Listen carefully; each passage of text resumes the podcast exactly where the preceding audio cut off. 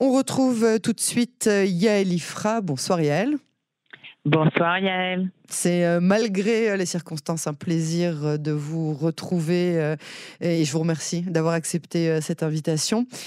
Je rappelle que vous êtes spécialiste de la politique, de l'économie et de la consommation israélienne et ce soir on va essayer de parler de ces trois sujets. Comment est-ce que vous survivez cette période Yael? D'abord, le, plaisir est tout à fait partagé. Hein, Vous nous avez beaucoup manqué, je dois le dire. Enfin, en tout cas, à moi personnellement. C'est réciproque. Euh, période, période euh, absolument euh, incroyable de, tout point de vue, c'est-à-dire extrêmement éprouvante, très difficile à comprendre, avec énormément d'événements, beaucoup de de, de, souffrance, beaucoup de peine, beaucoup de, des chocs euh, qui se, qui se suivent les uns les autres. Et malgré tout, il y a évidemment euh, l'espoir que le pays va se redresser, qu'on va aller vers la victoire. Alors on va en parler. Euh, Est-ce que pouvoir digérer tout ça le, le, pays qui était tellement uni sur derrière le drapeau qui se hissait enfin. Je voudrais avoir votre réaction sur le scandale qui s'est passé pas plus tard que ce matin à la Knesset en présence des familles des otages. J'en parlais il y a quelques instants, alors que le parti Otzma Yehudit remet sur la table euh, sa proposition de loi sur euh, la, question de la peine de mort, qui, je le rappelle, après ça, on peut en penser ce qu'on veut, mais moi, je dis malheureusement existe encore en Israël la question de la peine de mort pour les terroristes euh, et se heurte aux familles des, otages en leur disant vous n'avez pas l'exclusivité de, la, douleur, de la souffrance. Comment est-ce que vous réagissez à ce qui s'est passé ce matin à la Knesset? Bah, c'est évidemment totalement scandaleux, mais il y a, deux aspects euh, qui se heurtent dans, cet événement qui s'est passé cet après-midi. C'est d'une part euh, l'incapacité totale euh, du pays à traiter avec la dignité, le respect et, les, gants de soie, comme, on devrait dire, qui sont nécessaires les familles des otages. Donc rappelons 236 otages, dont des bébés, dont des personnes âgées détenues à Gaza, dont on ne sait absolument pas qui va être relâché et si un jour ils vont être relâchés. Comment ils reviendront? Évidemment, des familles qui sont dans des souffrances inimaginables et qui ont dû, comme à chaque fois en Israël, qu'il y a un événement euh, de ce type, même si on n'a pas d'équivalent évidemment, s'organiser en groupe de pression, manifester, monter un bureau, être aidé par des communicants, tout ça pour simplement faire entendre leur voix et obtenir qu'on les traite avec le respect qui leur est dû. Donc ça, c'est une première chose. Et je vous rappelle qu'en ce moment même où on se parle, hein, Yael, hein, les familles sont bloquées à l'extérieur de la Kyria, hein, de, donc, euh, du ministère de la Défense israélien. ça, ça, a commencé, ça a euh, commencé il y a, il y a 10 minutes vraiment, euh, mais vraiment maintenant. ils, ils ont été bloqués pendant une heure et demie. Oui.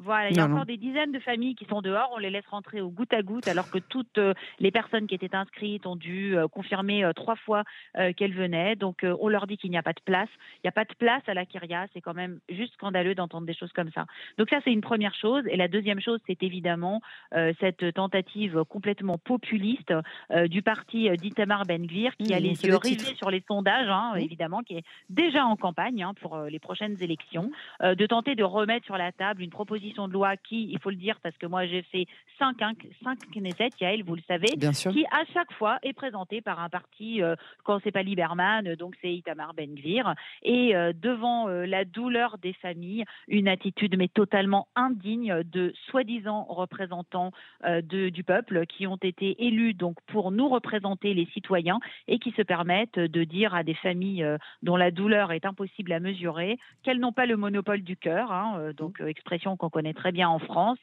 ou alors qu'elle représente plus le Hamas qu'elle ne représente l'État d'Israël. Alors ça, c'est euh, Fogel, la grande classe. Donc on ne sait que dire, euh, sinon qu'effectivement, c'est un gouvernement qui n'a rien compris et que cette unité euh, est l'unité du peuple, mais elle n'est certainement pas l'unité du gouvernement. Alors, je voudrais qu'on passe euh, maintenant à l'aspect euh, économique. Au niveau d'abord macro, après on parlera de ce qui se passe euh, en Israël, mais au niveau international, comment est-ce que cette guerre influence l'économie israélienne? Comment est-ce que cette guerre aujourd'hui influence l'import-export, la high-tech? Où est-ce qu'on en est maintenant au, niveau des, des relations économiques qu'on entretenait ou qu'on entretient avec les pays qui étaient nos alliés économiques? Alors on est toujours, euh, l'économie israélienne évidemment est toujours en relation euh, commerciale et financière avec le reste du monde, mais souvenez-vous Yael, on est déjà rentré euh, dans cet événement du 7 octobre avec des marqueurs qui étaient quand même assez négatifs. Hein. On a mmh. analysé ça ensemble tout au long des mois précédents, même si l'état de l'économie israélienne, on l'avait déjà dit, était solide, avec un chômage quasiment nul, avec une balance des paiements positive, avec un rapport entre dette et PIB qui était excellent. Alors évidemment, ce choc a fait dévisser les bourses. Évidemment, la Banque d'Israël a été obligée euh, de vendre un peu de ses 200 milliards euh, de réserves de, de dollars pour financer l'effort de guerre. Mais tout ça n'est rien ce n'est pas si grave que ça et l'économie d'Israël a toujours prouvé sa capacité à se relever, sa capacité à se redresser très rapidement, une main-d'œuvre jeune, on le sait très bien. Tout ça, ce sont euh, des éléments qui n'ont pas disparu. Il y a fort à parier que cette guerre aidera euh, Israël à mettre au point en même temps qu'elle se produit d'autres avancées technologiques. On voit quand même des performances remarquables des armes israéliennes, que ce soit donc euh, mhm. les missiles Retz 2 et 3 qui ont intercepté les les missiles que nos amis du Yémen nous voilà, on en parlait hier avec Olivier Rafovitch. Voilà, que ce soit ce qu'on appelle, alors je ne sais pas comment vous l'appelez en français, mais le manteau de vent, le, le, le, système de protection anti-tank qui a des performances remarquables. Donc tout ça va pousser vers l'avant probablement l'industrie israélienne, Elbit, Rafael et l'industrie aéronautique par la suite.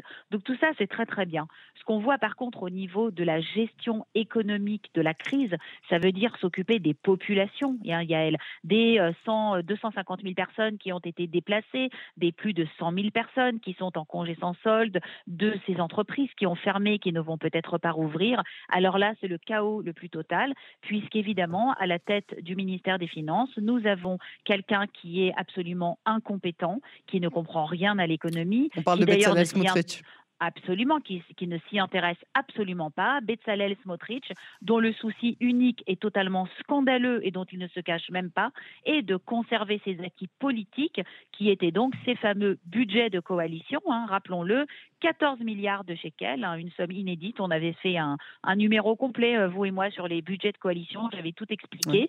Donc 3 milliards pour 2023 et 11 milliards pour 2024, dans lesquels il refuse obstinément de couper. Il a décidé de transférer la totalité des budgets prévus, des budgets sectoriels, hein, rappelons-le, budget euh, pour aligner le salaire des enseignants de l'enseignement ultra-orthodoxe sur celui euh, de l'enseignement général, des budgets pour les yeshivot, des budgets pour les étudiants. Enfin bon, pour les étudiants pardon, en yeshiva, hein, pour les gens qui étudient en yeshiva. Il ne veut absolument pas couper dedans parce qu'évidemment, c'est la base de son pouvoir politique et qu'il voit qu'il est en train de s'effondrer dans les sondages, puisque la semaine dernière, les derniers sondages le montraient à quatre mandats.